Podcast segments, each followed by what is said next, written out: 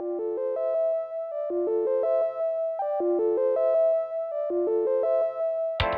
ーシャルヒアリングレコーズナビゲーターのプレイワークス滝沢と、マルチプルのヘイトです。はい、ヘドさん、ついにあの、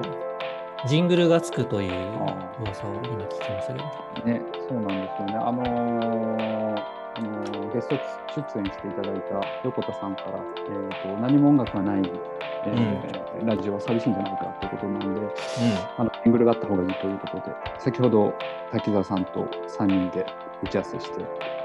音楽家の方とね。はい。そう。なので、これが公開される時にはうんついてるわけですよね。あそうですね、おそらく、多分この後ろで、じゃんじゃんじゃんじゃんリズムが何か鳴ってるんだと思うので、そんな？えー多分そういう感じになると思そううのでなんだ。そうえなんだちょっとこれが公開される時は楽しみですね。えはい。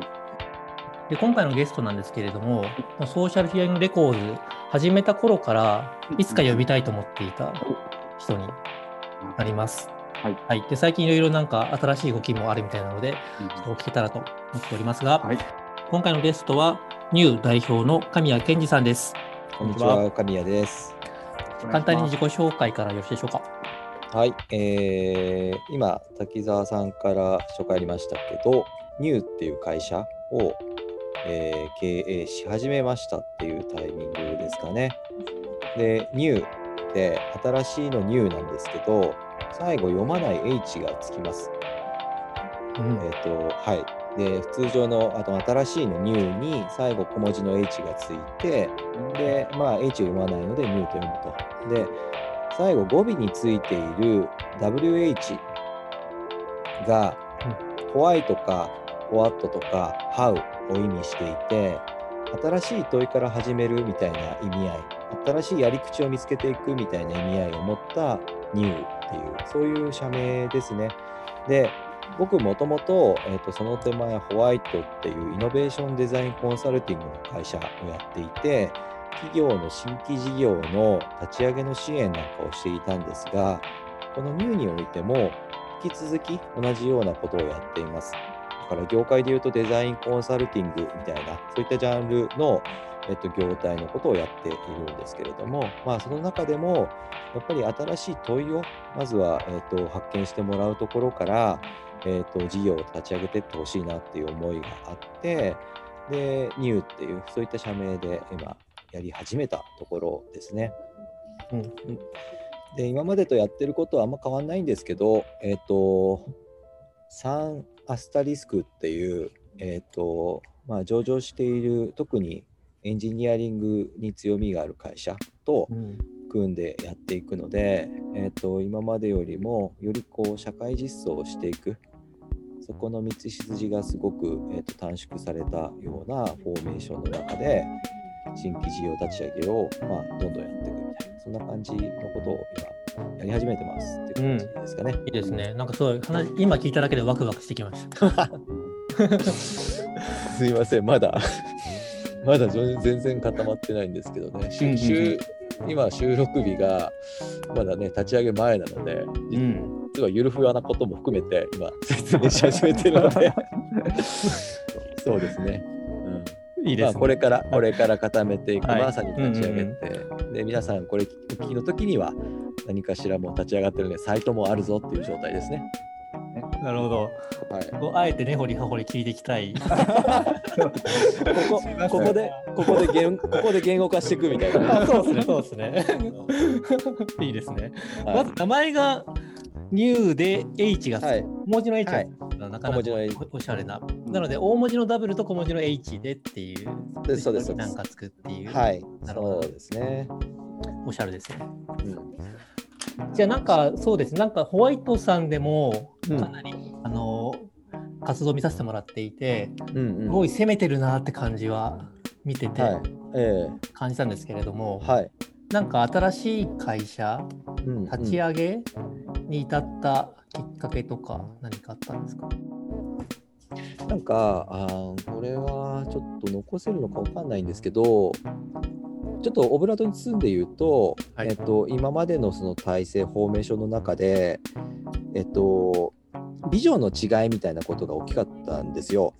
うん。まあ、どこに向かっていこうかみたいなところで、えっとそうですね、滝沢さんご存知のように、その広告代理店のグループに前回いたので、その社会に向けて、社会をどう変えていくのかっていう、なんかそこの、えーと、ビジョンの持ち方、矢印の向く先みたいなことのズレが、まあ、昔から、まあ、あって、はい、で、えっと、結構事業開発とか DX とかイノベーションみたいな領域って、まあえっと、活性化してきているタイミングだったりもするときに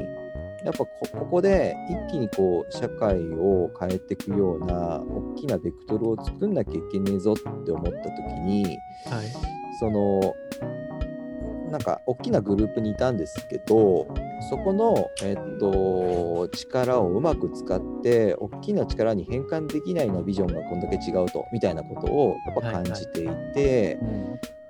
で、えっとまあ、それをですね解消してもうちょっとやっぱり、えっと、ビジョンに共感できる同士と一緒にやっていきたいなって思った時にその場所じゃない今までの場所じゃないところでもう一回やり直そうっていうことに結論としてなった感じですね。なるほど。そこがあった。で、さっきコロナが間接的、えの直接的ではないっていう言い方をしたのは、あの直接コロナがあって、例えば業業績が変わってきてみたいなことは理由では全くないんですけど、その社会に向き合うってていうことを考えてった時に、社会がやっぱ目に見える形で大激変を迎えていると。で人の生活、えーと、行動様式も大きく目まぐるしく変わっていると。で変化って割と2種類まあると思っていて外圧的なところでこう変わっていく変化震災とかもそうですしコロナもそうだったでその変化を、えっと、甘んじて受け入れなきゃいけないっていうこともあるけどえーと、僕らがやってきた新規事業を立ち上げるっていうことは、えーと、人の志を軸としながら変化を作ることであると思っているので、うん、その外圧に負けずにちゃんと人が人の未来を作れるような変化を起こすことが、えーと、と外圧受けてるからより一層重要であるって思ったんですよね。なるほど、うんなので、えっと、そこに向けて力を注いでいくにはもうこの今のこのタイミングしかないっていうことをコロナを間接的にこう受けながら感じて思いを強くして行動に移していったみたいなことはあるんじゃないかなと思ってます。なるほど。新しい新会社のすごくテーマというかコンセプトが面白いなと思ったんですけど、うん、まず問い問いからデザインするんだっていう部分、はい、だとかその問うだけじゃダメで、社会実装するためにやっぱエンジニアリングが必要っていうハウの部分もね、うん、めちゃめちゃ共感、まあ、僕の今プレイヤーズやってるところもそこもチャレンジしたりするので、めちゃめちゃ共感しますが、具体的に基本的にも自社事業をやるわけではなくて、いろんな人さんの支援していくって形、そうですね。はい、はい。うん。そうです、そうです。なんかこういう領域をやりたいとか、あと社会課題とか SDGs みたいなところも意識されてますか？えーと、僕が自宅にこだわっているのってその日本の変化を拒んでいる大きな理由の一個が僕大企業だと思っていてあんまはっきり言っちゃいけないのか な。あめっちゃわかります。結局、大企業が、えーと、優秀な人材とたくさんのお金を持て余しちゃってるっていう状況をやっぱ変えていかなきゃいけないので、そのまあ、大企業、日本の大企業がまだまだ元気なうちに、たくさんそこから新しい芽を、せっかくいろんなこう優秀なアセットがあるんだから、作ってってあげないといけないよねと思ってるんですね。で、はい、それをやることで結構変わることがあると思っているので、なので自社でやってそこは成功するかもしれないけどそれってまあビビたるもので大企業っていう日本の割とこう、えーと、日本を成長させていくエンジンそこの根源みたいなところに新しい芽をたくさん植えていった方が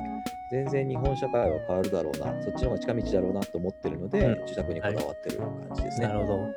今大企業も瀬戸際というか、うんうん、ここのかなりピンチな状況をどれだけこう変化変革させていけるかどうかうん。で本当に成成長進化できる大企業と本当にもう弱ってくる大企業うん。明確に分かれるなっていうのは感じてはうんいますけどね、そこら辺のなんか見極めとかありますか、逆にあの、なかなか難しい大企業さんっているじゃないですか。言いますよね。うん。あの 企業としては素晴らしいけれどもやっぱりうん。今の状況に対応しきれなくし変化できないうん。のが逆に動きづらくさせているって大きいがゆえにっていうのは、うんうんうん。ここもかんああるあると思うんですけれども。うんそうですね。そうですね。そこでも難しいな。一概にね、えっとうん言えないんですけど、当然そのこのコロナに対して、えっと業種的に強かった弱かったみたいな話も当然あるんですけど、うん、こう今難しいですね。ちょっと問いが。ね最近でも滝沢のプレイワークスに来る相談としてはうん10月ぐらいから組織開発系の話がめちゃめちゃ来るようになってきて、うんまあ、コロナのバタバタが一旦落ち着いたというかあの在宅みたいなことが一旦こう広まった上で、やっぱり今までのこう会社にデスクがあってそこにいてマネジメントしてたっていうのがもう成立しないのでステイホームでいながらも組織としてどう運営していくかだとか、オンラインであってもどうチームビルディングするだとか、っていうところの相談がむちゃむちゃ増えたんですよね特に大企業さんから。やうんうんっぱり組織の在り方の変革がしなきゃでもできないから助けてっていううん状況に今来ている企業さん多いなってのは感じてますね。なるほどね。あなんかあそうですね。さっきの問いとはちょっとずれちゃうかもしれないですけどその辺の変化の目みたいなことはちょっと感じててなんかそ組織が組織というかなんだろうな。座席からプロジェクト単位に変わってったみたいな。うん。なんかね組織でこの島にこう座ってることで、えっと仕事をしていたっていうところからなんかもうそこにいないことになった時に何かしらのこうプロジェクトに参画してないと仕事したことにならないじゃないですか。はいはい。ななので仕事っていう単位がただそこにいるだけっていうことじゃなくて明確にこの3つのプロジェクトをしっかりやってますっていうことが、えー、と証明できないと意味ないみたいなことになっちゃってるので、なんかプロジェクトが進み始めたなっていう印象はすごいあるんですよね。なるほど。僕らのとこにこう相談来るものもやっぱりね DX とか新規事業のプロジェクトじゃないですか。はいなんかそこが一回コロナの時に動きは鈍くなったんですけどそこからなんかどんどんどんどん昔よりもこう機敏に、えー、と判断も早くうんどんどん動き始めてるっていう印象はちょっと持ってますね。なるほど。わかります。なんかプロジェクト進むのが早いですよね。効率的に。早い早い早い早いなんか早いですね。疲れますよね。働いても働いてもなんか次から次へとタスクがあるみたいな。ありますあります。ありますそうそうこっちもしっかりややんないといけなくなってる感じはありますよね。そうですよね。今までいかに手を抜けてたかっていそうう。ちょっとせ成果主義なところにね、どんどんなってってる感じもあるので、どんどんやっていかなきゃいけない感じになってますね。うん、そういった意味でなんかデジタルとリアル部分での使い分けとか意識してることってあったりしますか？打ち合わせでもオンラインとかリアルのうん。打ち合わせとかいろいろあると思うんですけど。うん。なんか使い分けられてるかでいうと、なんかちょっと今は使い分けられてないんだろうなと思ってて、結構ぐちゃぐちゃでどっちでもありで、相手によってとか、自分のその今のいる場所によって切り替えてるみたいな感じではあります。で、ただ圧倒的にデジタルの割合とか、オンラインでやることの割合は増えてるのは事実ですね。うんであとできなかったことができるようになってるっていう側面もあって今僕、えっと、長野の、えっと、高校生向けの起業家育成のプロジェクトとかに入ってるんですね。うん、いいですね。高校生向けですか？そう高校生向け、うんでそこから起業家を生み出すっていう感じですね。だからそのカリキュラムを作ったりとか今してたりするんですけどでそういうなんか地方の仕事ってもう明確にやっぱり、ね、遅れてる田舎であればあるほど実際こう足を運んでねえっと、顔合わせて打ち合わせしてじゃないと進まない部分があったじゃないですか。はい。で今だから地方の役所の方が結構オンライン活用しようしようってなっていてうん、でそうなってくるとこう都内にいても全然地方の支援の仕事ができるんですよね。確かに。うん、なんであこれはいいと思って長野のうん、その仕事とかもちょっとまあそこもお金が発生してるやつではないんですけどなんか支援とか始めてっていうその今までできなかったことがオンラインによってできるようになったみたいなのはやっぱその地方の仕事は明確に新しいこととしてありますね。そうですよね。うん、あとはなんか、先ほど仕事にななる前にプロジェクトみたいな話がありましたけど、うん。そういった仕事の生まれ方、多分仕事じゃないと思うんですけれども、うんうん。あの受発注じゃなくて、うん。オンラインで普段会えなかった人と出会えることになったことによって、そこからなんか共感が生まれて、うん。プロジェクト的なものが生まれて、でそれが世世の中に対する価値を提供したとき、することによってこうビジネスになってるみたいな、うん。そういった仕事の作り方、うん生まれ方もなんか増えてきてるのかなっていう気は感じますね。うん、なるほど。なるほど。あでもね、僕、うんそこをちょっと、だから、滝沢さん、いろんな方にお会いしてるじゃないですか。はい。で、えっと、発信もすごいたくさんされてるから、多分その感覚あるんですけど、うんえっと、出会いはちょっと少なくなってる印象は僕あって、うん、なるほど。それはだから多分僕の打ち出し方とか、うん、そのコミュニケーション設定の持ち方が悪いんですけど、なんか、うん、やっぱ、やっぱリアルでいろんなイベントに参加してとか、うんうんうんリアルなところで、えーと始まりが起こっていったっていうのが、やっぱ強かったんですよね。そうですよね。うん、だから今は今の関係性をよりこう円滑に進めてってるデジタルのおかげでっていう感じかな。なるほど。新しいだから出会いがなくて寂しいですっていうのをうん、一方一方であったりはしますね。なるほど。確かに名刺が全然減らなくなりました。そうそうそうそう。そうそうそう、名刺減らなくなった。だから今、新会社の設立でね、まず名刺作るみたいなところやるじゃないですか。はいいるの？みたいなね、そうですよね。新しい議論が起こりますよね。そこからですよね。そこからので出会い方のデザインからしなきゃいけないですよね。そうそうそう。で、でリアルにこう渡さないとか持ち運ばないってなった時に、ね、名刺の半径ってあの形でいいんだっけみたいな、なんかそういう話にもない、当然なるし、そうですね。うん、じゃあデジタルで必要な、ね、名刺のあり方って何なのとかね、うんうんうん。そういう新しいものが生まれてきてますよね。そうですね。ぜひそれ、その問いに対するニューさんの答えを知りたいですね。ごめんなさい。普通に今紙の名刺、紙の 紙の名刺作ってた。ホワイトさんの時は穴開いてましたよね。そう、穴開いてた、穴開いてた。意外とね、ね紙紙が好きでね、みたいな、あ、あえてね。うん、ところもあるんで。うんそうですね。まあでもオンライン上でどういうふうにこう名刺を掲出していくかっていうのはちょっと別デザインで考えたいですけどね。そううんですね。そこは今まさにちょっと考えてるんで。うんうんうん。父さんとかいかがですか？今。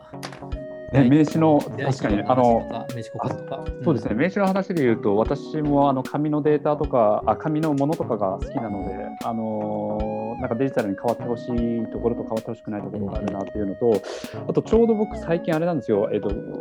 この間契約書を交わさせていただいて、それそこがクラウドサインをでやりやり取りしましょうっていうことで、私、初めてやったんですけれども、なんかどちらかというと、まあ、な NDA とかで言うと、えっと、返信用封筒を作って入れて送って返してもらうことが結構好きだったりしたんですよね、今まで。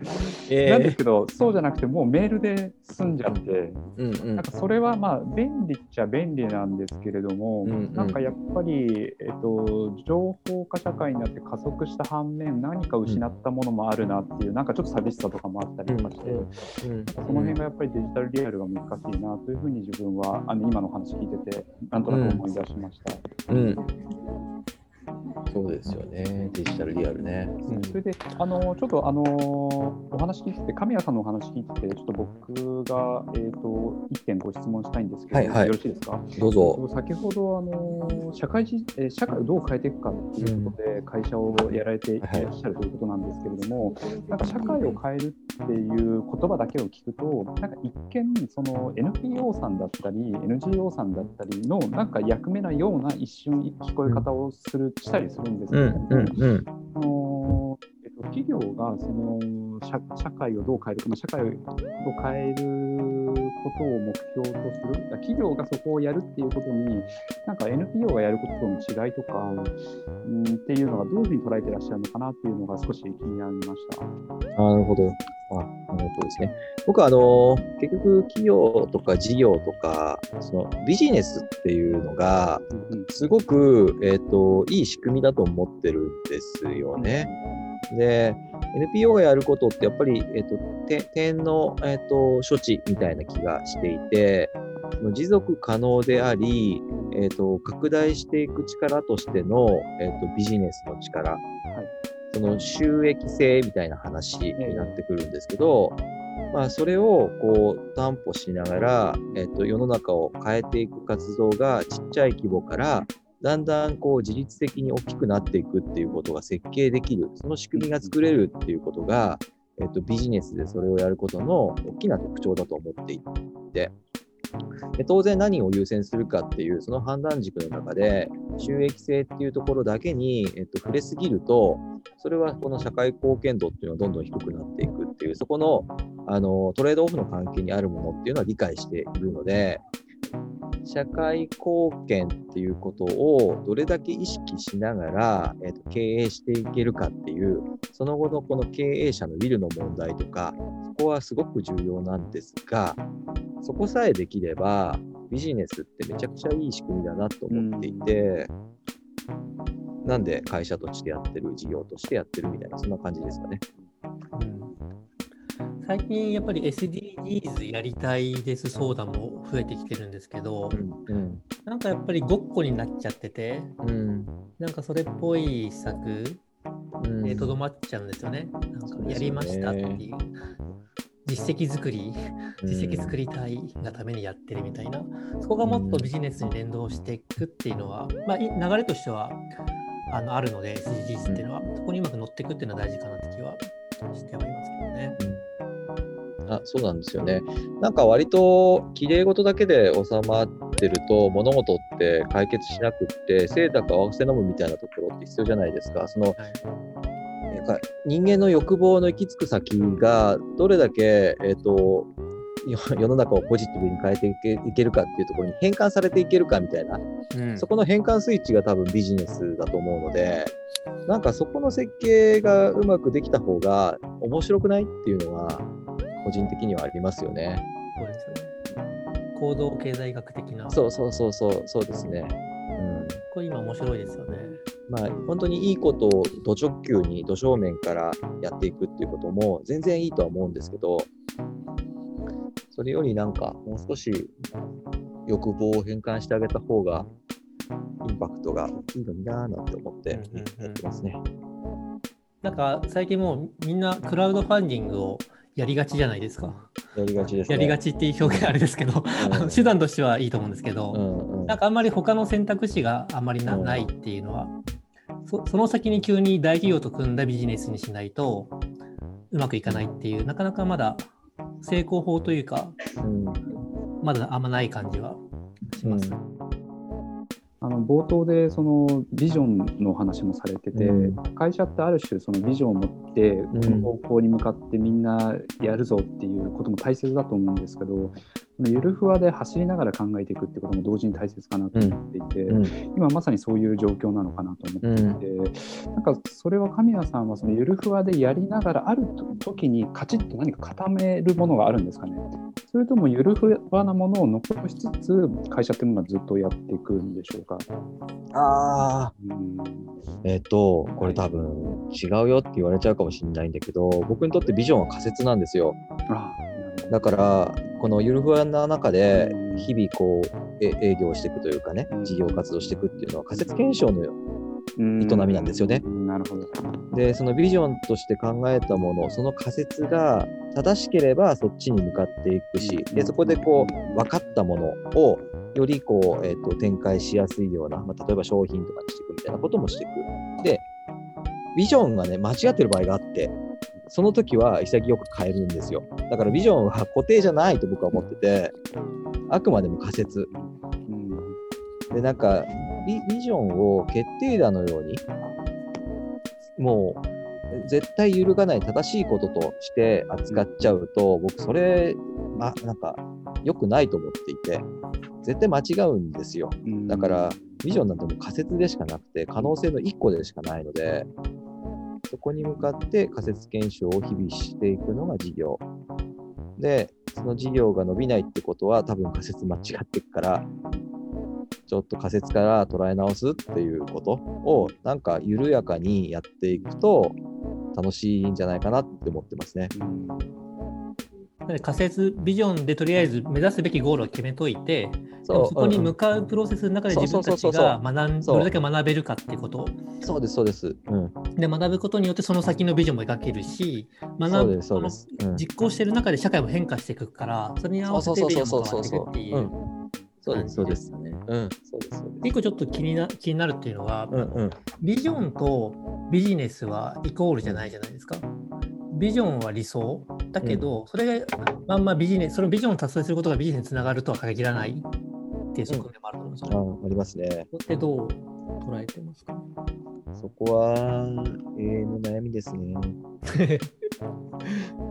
だからビジョンを中心とした経営って、なんだろう、素直にやるとすると、ビジョンが達成できたなとかできそうだなって思ったら解散なんですよ、その組織は。でも会社経営上、解散するための組織ってありえなくて、そこに自己矛盾があるんですよね。うん、だから目的達成ベースなのか、えっと、成長し続けるっていう株式会社の理念にのっとってやるのか、うんはい、どっちなんじゃいっていう自己矛盾を抱えながらやり続けてますよね、それなる。ほど、なるほど。僕のスタンスは僕会社作りましたけど4月に、うんやっぱり一人で。自分だけなのでうん。あの基本プロジェクト型でいいと思っててビジョンが達成したらそのプロジェクトはおしまい。うんうん。で違うビジョンに向かってこう進んでいくっていうこうビジネスになってないというか会社に会社で背負ってないっていう。うん。あ会社とビジョンが対になってないって感じ、うん個人のビジョンでやってなるほど。それはありま回ですすね。が、うんでもそれでもやっぱスケールの問題があるので、でかい。いことがやり動きづらいっていう、うんうんまあ、課題ですけどね。うん。うん難しいですね、うんそこは。うんそこでも経営者の結構永遠の問いですよね。何のために事業をなるやるのかっていう。うんそれは難しいな。そうですね。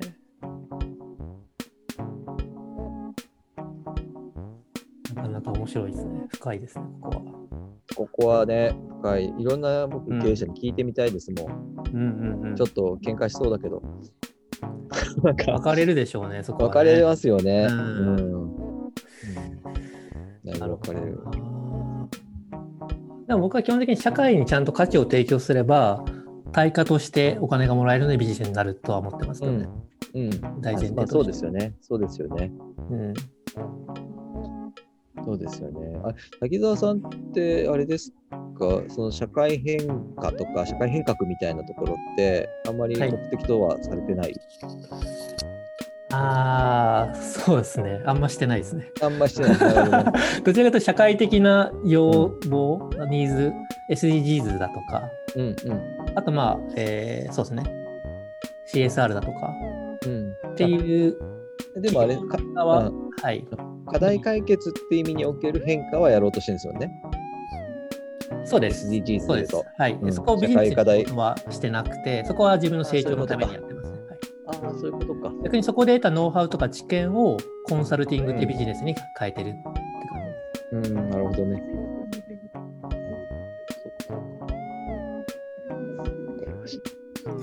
はい。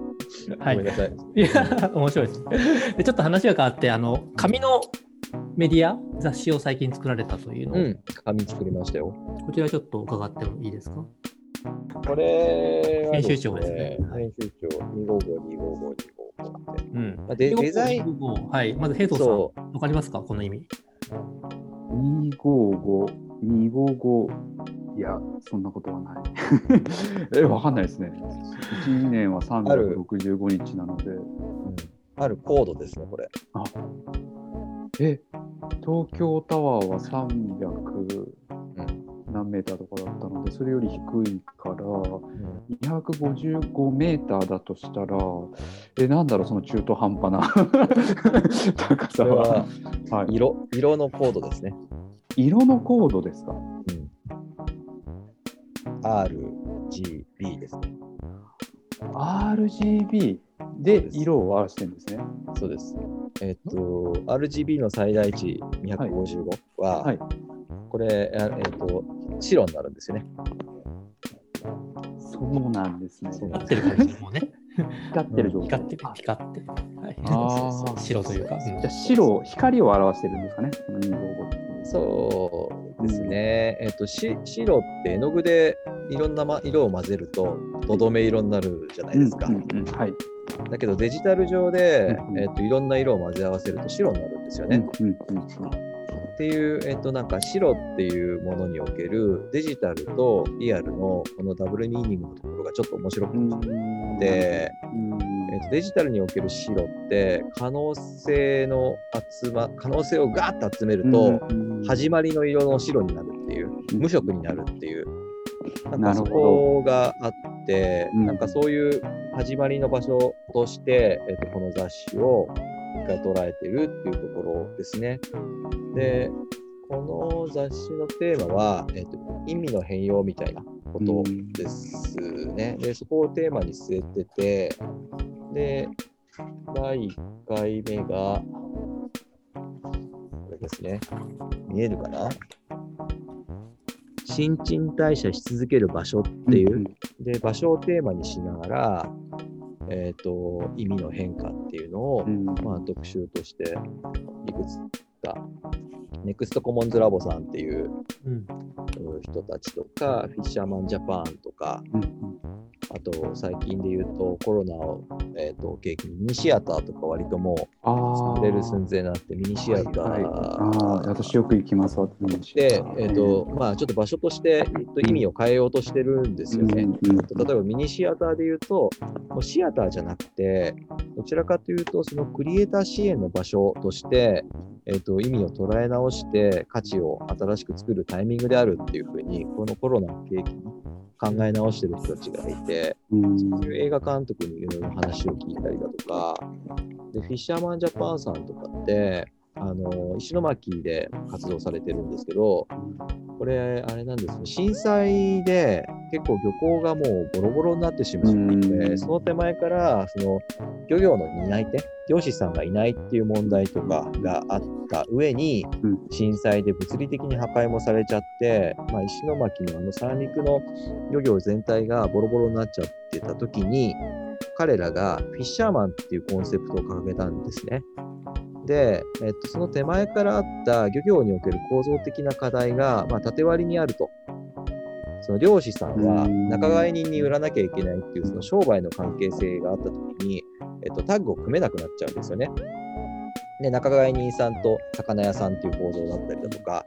もっと大きな食品メーカーとの構造だったりだとか、全部がこう縦割りになってしまっていて、漁業漁業全体で一体となって、えっと、盛り上げていくっていうことができないときに、いやいや、もうみんなフィッシャーマンじゃんっていう、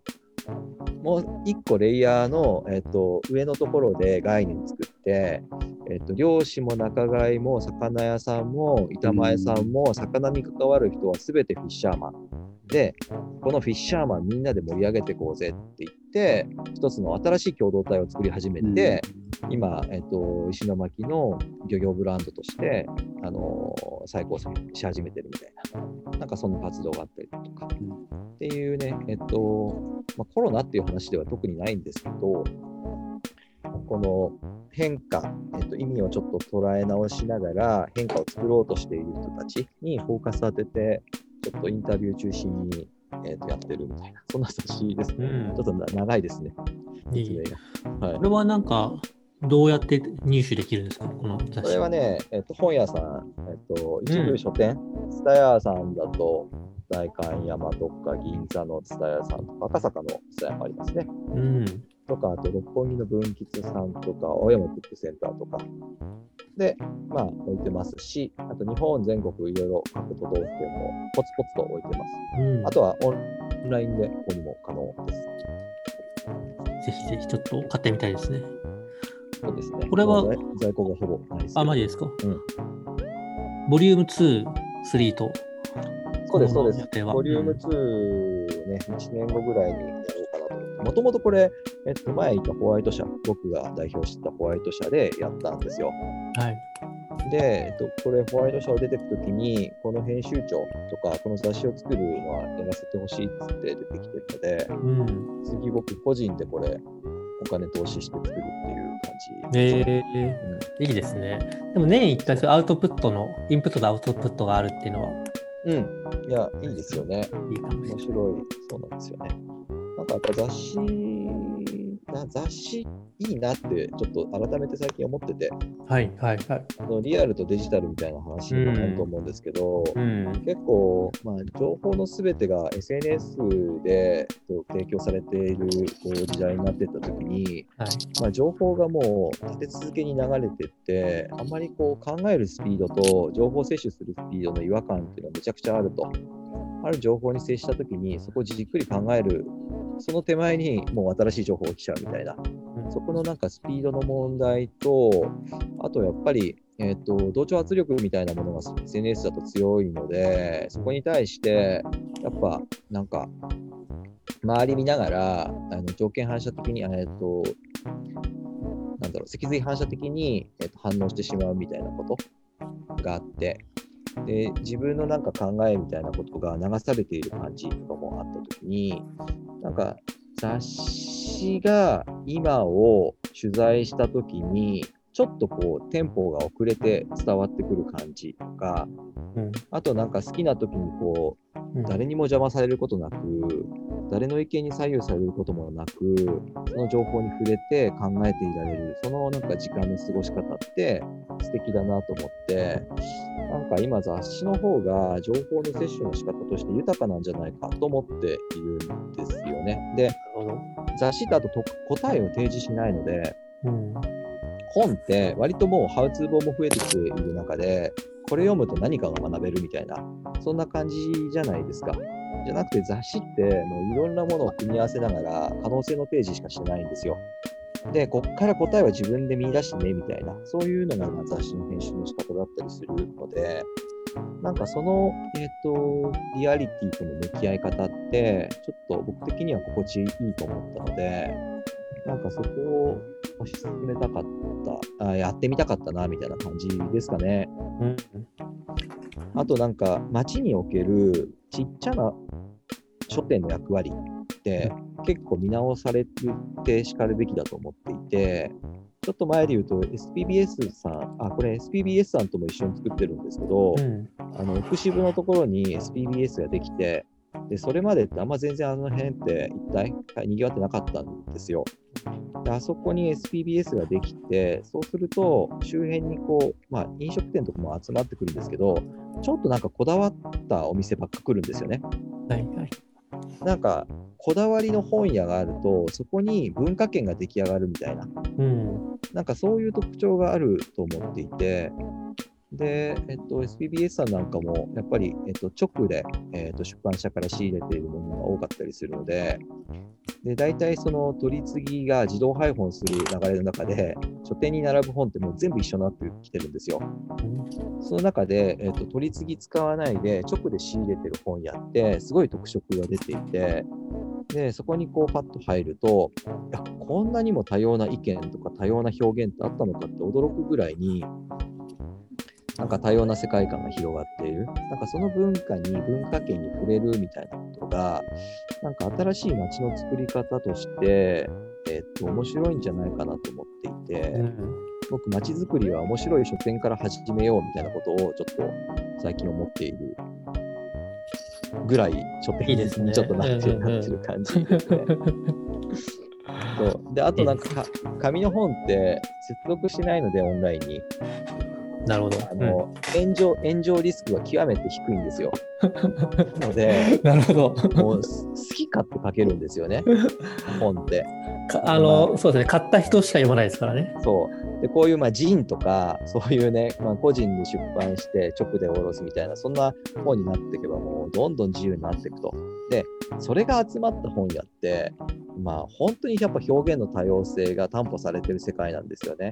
うん、でインターネットって意外と自由にできるようで、もうそのメディアの特性に流されてって、アレゴリズムに流されてって、流行る情報の作り方しかされてないので、結構確一的なんですよ、ネットはもう、もはや。じゃなくて、なんか、より自然の風景っていうのは、あの、面白い書店にあるなって思って見てます。なるほど。いいですね。はい。はい、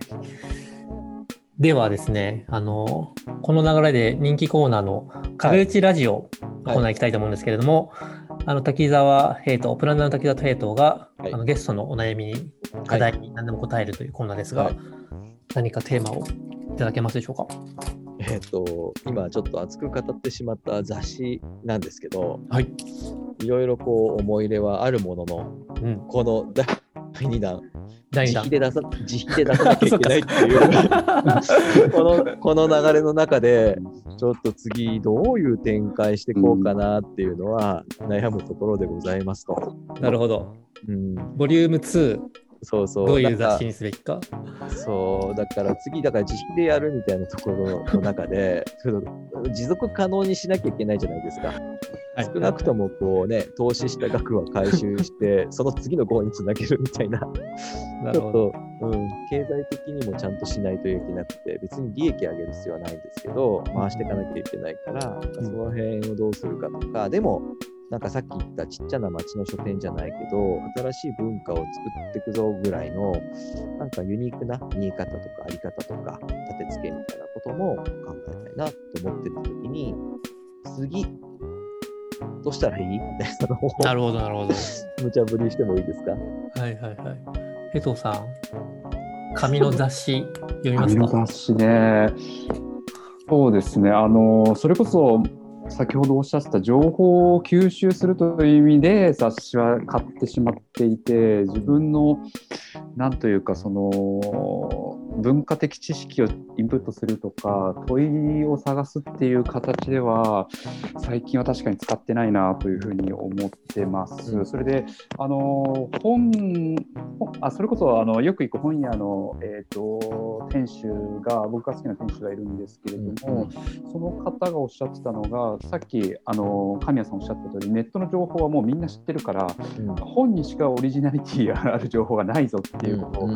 おっしゃられててそれでだから本を読むんだっていう、うんうん、なるほどと。なので本は読みまくれってその人は言うんですよ。ネットの情報なんて見てても本当みんな知ってるから、だからなんかそういう意味ではすごいあの雑誌の、えー、可能性は感じてます。そうただ、えー、っとね、その可能性をね、あの次はちょっとどういうテーマでやるかとかっていうふうな話を聞きたいんですけど、あのちなみにあの今のテーマが新陳代謝し続ける場所が創刊号の特集のテーマだったと思うんですけど、うんはい、次はどういう方向性にテーマを考えてらっしゃるんでしょうか。なまあ、ちょっとね、まだまだ決めてないんですけど、一つは肩書きみたいな話は考えたいなと思って。はいはいはいはいなるほど。まあそのいわゆる仕事の肩書きみたい。だからその、自分って何なんだっていうそのアイデンティティの問題と肩書きの問題ってあると思っていて、それは仕事上の肩書きもそうだし、あの夫婦別姓みたいな話もそうなんですよね。そのまあ、名字っていう肩書きが何なのだっていう話とか、なんかその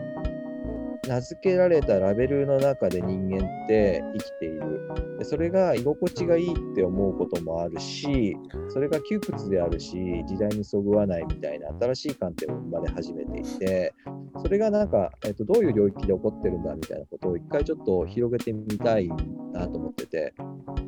なんかそういう、うん、肩書きみたいなことを軸にしたのを、はい、はい、次やろうかなと思ってます。うんなるほど。うん、なんかそうですね、あの今の例えば、えーとあ、リアルっていうところで言うと、もう徹底的にリアルにあっても、ネットにないぐらいの方が面白いんじゃないかなっていうふうに話を聞いてて思ったので、なん。かまあ、すごいベタな案ではあるん。ですけれども、例えば新陳代謝し続ける場所っていうテーマを持ってらっしゃったので、なん。かテーマごとに売り場が違うとかっていうのは面白いなと思って、なるほどね、うん、例えば新陳代謝し続ける場所であれば、サウナにしか置いてないとか。新陳代謝だけにね。えー、それで分かんないですよね、うんうん、テーマに沿ってとか、あとは、まあ、ベタですけど、ミニシアターの話もされてたんで、ミニシアターにしかないとかそのコアな本当のその層だけにこうリーチするような場所にしかないというか、うん、第2号がどこで販売されるんだろうっていう、なるほど、えー、ワクワクするようなとかわかんないですけど、えー、なんかそういう意味で言うと、いろんな、なんなんていうんですか、定期購読でなんてまあ、ビジネスビジネスを考えたら定期購読がいいなのかもしれないんですけど、うん、そのコアな人たちにどうリーチするかってことをずっと続けていくと、コアな人たちがネットワークになって、すごい何年後には素敵なことになっているんじゃないかななんて。なるほど。えー、なるほど買いたくても買え買え買いづらい。ないとか、えー、すごい地方地方にある自販機で雑誌買う。エロ本エロ本買う雑誌みたいなところに、そこでしか買えなくて。あいいね。うんうんね、なんか北海道の牧場の卵売ってる自販機にしか置いてないとかね、うん、面白いですよね。うんうんうん、なんか聖地巡礼みたいなね、買いに行くことが、それが一つトラベルあそうね、なんかか買うっていう行為から読書体験が始まってるというか、そこに行って買うってことが、そのテーマにつながってるっていう、うん、そういう UX のデザインもあるかもしれないですね。うんはい、最初です、ね、あごめんなさい、ちょっとあのなんか面白くなってきちゃったんですけど、買うまでの工程を自分でなんかメモするページが用意されてるとかね、このここに出会った瞬間の。なるほど。とか、それが自分が書き足すことで、その雑誌が完成するとかっていうのは、なんかすごいオリジナリティだなと。うんそんな雑誌と僕は中古本屋で出会ったら、もう本当感動すると思いますね。うん、なるほどね。でも、それもありですね。うん。前、あの、とあるプロモーションで企画したのがあるんですけど、うんうん、なんかフリーペーパーを作りますと、うん、で、自分の表紙になったらいいよねっていう、うんうん、自分が表紙のフリーペーパーが作れたらいいよねっていうのを考えてて、うんうん、今、コンビニ、セブンイレブンとか、コピー機で出力できるんですよ、はい。はい、なんか番号入れたりすると。うんうん、それをなんか、SNS のインスタとかの画像を撮ってきて、で、うんうん、ウェブ上で表紙だけ、はい、あのレイアウトして、うん、あのコンビニのコピー機で出力して折ると自分だけのフリーペーパーができるみたいな、うん、っていうなんかデジタルを組み合わせたカスタマイズされた内容だとか、そういうのはあるかなと思ったりだとか、逆に袋閉じってあるじゃないですか。袋閉じね。うん、袋閉じをなんかもうちょっとデザイン。袋閉じいいですね。袋閉じはなんか夢がやれる。うん。袋閉じで開いたら真っ白だったらムカつきますよね。想像しよう。想像しようって書いてある。うん、クソクソってなりますね。っていうのはあるんですけど、でもなんか思ったのは、やっぱ雑誌を読む時間が大事だって話があって、うん、自分の場合は、もうコンテンツがむちゃむちゃ多いじゃないですか。ネットフリックスから、そうですね。から、SNS から。だからやっぱり時間をどう作るかの方が課題なんてて、で例えば、UberEats みたいな届ける系のサービス、最近あるじゃないですか、コロナで。はい、雑誌が届くんですよ。うん、で返却も決まってて、返す時間も。うん、その間に読まなきゃいけない。だとか、逆にその時間も読みたいから予約しといて、で自分のところに雑誌が届いて、2時間読んだらもう返さなきゃいけないとか、まあ、郵便ポストに入れるでもいいんですけど、返却期限決まってるみたいな、なんかもうちょっと図書館のもっと生活に近いで、時間、読む時間をデザインするだとか、この日しか読めないとかね、今日なんとかの日だから この日にこのページを読むだとか、うん、そういった読むタイミングを社会の状況に合わせるみたいな、そういう読ませ方はあるかなと。思ったりだとか、あと雑誌ってすごいやっぱり編集されちゃうじゃないですか。はい、取材しても編集によって良い記事にも悪い記事にもなったりすると、うん。例えばその取材してる最近オンラインでの取材も多くなってきたりする中で、このレコーディングしたデータうん。が見れるだとか、うん。編集された雑誌のところに QR コードがあってそこを読み込むとどういう取材をされてその記事がでできたかっていう生の取材のところが見れるみたいな、そういう組み合わせ方もあるかな、うん。うん。だとか、あとはあと映画で言うと UD キャストっていうアプリがあってもともとは 目が見えない人用の副音声アプリなんですよ。はいはいはいえっと、アプリた映画映画見ながらアプリ立ち上げるとお音を認識して今どこの場面かっていうのを認識してそれに関する音声情報が副音声で流れるってアプリなんですけどうんうん最近 Perfume のライブのメイキングというかライブをまとめた映画があったんですね。でその UD キャストが目が見えない視覚障害者向けの副音声の他にライゾマさんだとか Perfume 本人が解説するっていうのがあったんですね。うん。それめちゃめちゃ面白くて、うん。特にライゾマさんのこういうことをやってて、こういう高学労してみたいなことを聞きながらライブ映像見れるみたいなえー、のがあるとうん。それを雑誌を読みながら編集長が解説するん。ですよ、アプリで、ね。ここはこうでみたい。な。副音声聞きながら雑誌読むだとか、言いたい言いたいこととか語りたいことたくさんありますもん、1ページ1ページ。そうですよね。うんそれを聞ける。愚痴含めて聞けるみたいな。含めてね。ポッドポッドキャストとかの相性いいですもんね、音確かに声確かね。うん、雑誌体験とポッドキャスティング、音声の体験を重ね合わせるみたいな、いいことだとか、あと最近なんか見て面白かったのが、あの、メルカリでもう社会インフラになってると思うんですけど、うんヤフオクだとか、なんか、ドラゴンボールの初回、第1回目のドラゴンボールが乗ったジャンプとか、めちゃめちゃ価値出てるんですよ。うん。うん。みたいに、10年後にむちゃむちゃ価値が出るっていうのをテーマにするとかね。うん。うん。そういうヤヤフオクで売られることいいね売られることで価値が出るみたいな。あ、いいですね。価値ってテーマでやってみたいな。ああー、そう。で、袋閉じ開けたら真っ白なんですけど、それそそれをどこまでこう 価値を高められるかみたいな、そういうソーシャルな、あの本とか、うん。なるほどね。そうそうそう。っていう、なんか今、ざっと言っちゃいましたけど、うん。うん。うん。うん面白いですね。デジタルだとか社会みたいなことを組み合わせると、なんかもっといろんな本の可能性があるのかなと思ったりしましたね。なるほどね。なんかお話聞いてて、一番最初の方はね、本との出会い方の話で、次は読ませ方の話みたいな感じで、なんか、あんま高みの話をこう掘っていこうとすると、気づかないところまで結構ヒントが今あって、うん面白いなと思いました。ぜひ自費で。でそうなんですよ。楽しみにしてます。えー変えるように僕は、えーそう本当にもう、ちょっと値上げしますけど。あちなみに今これ255円なんですよ。ですよね。そうですよね。そっか、そこはね、ええ255で合わせたわけですね。そうそうそう。シャレで、シャレで値段をつけられるような状況じゃなくなっちゃったんで。確かに。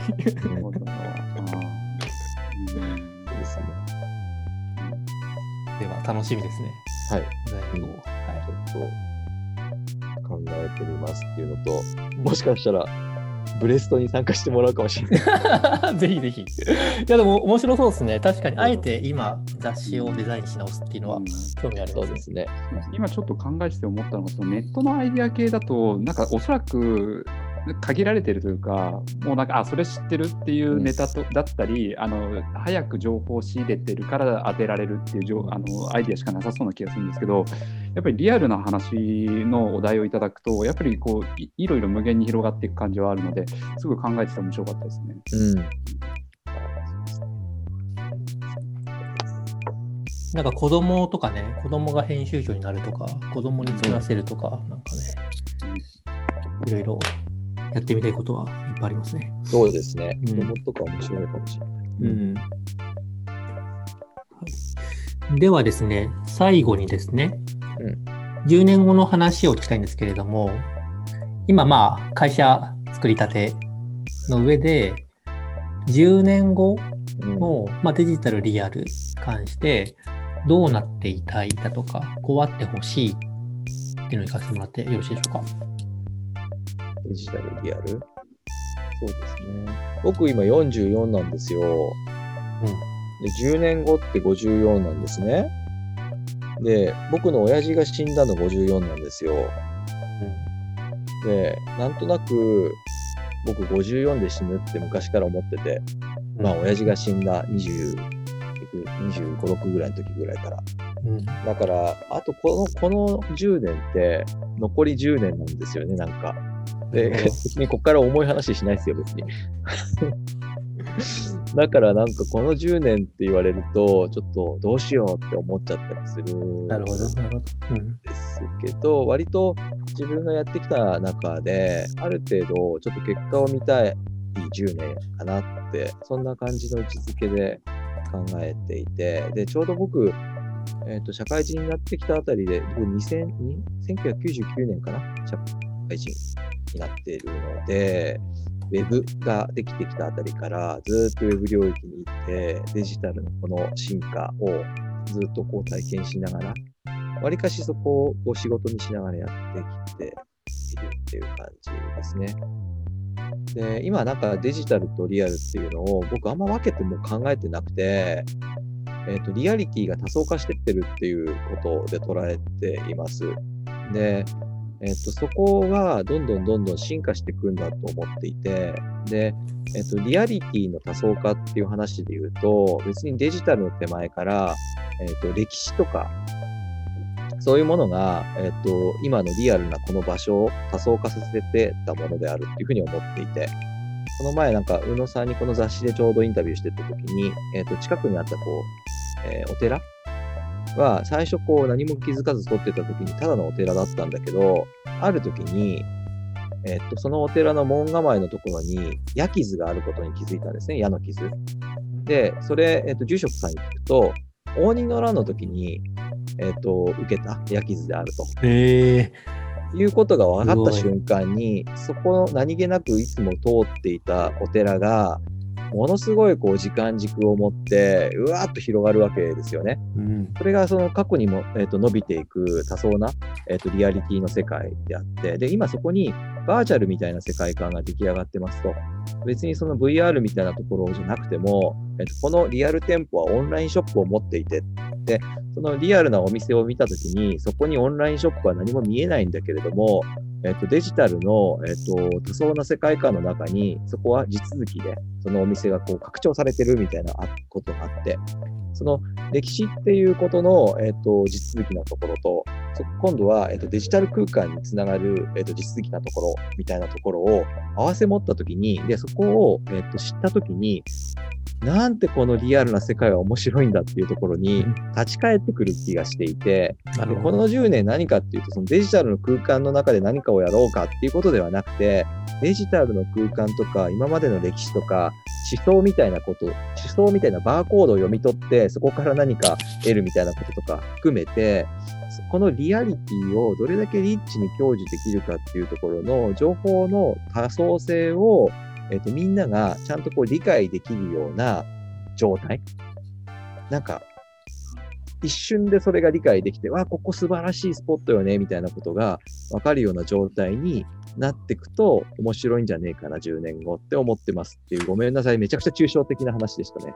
でも進化ですよね。うん、進化、進化。人がデジタル、リアルを超えた、超えたそれが当。たり前になっている状態に進化しているという。そうそうそうそう。そう。だから時間軸とそのデジタルっていう空間軸、そこが、えっ、と、地続きに、えっ、と、一覧的に眺められるような状況。うんそれをどういうテクノロジーで言い表すのかわからないけれども、そういう新しい認知の世界を開けると、人間ってニュータイプになるんじゃねえかなって。ありがとうございます。ちょっとそうですね、ニュータイプになりたいですね。はいニュータイプですね。はい、ではですね、まあ、今後のニューに注目していきたいということで、うんはい、楽しみにしてはいおります。そうですね。ぜひはいぜひ注目してください。はい、ソーシャルヒアリングレコーズ、今回のゲストはニュー代表の神谷健二さんでした。ありがとうございました。ありがとうございました。ありがとうございました。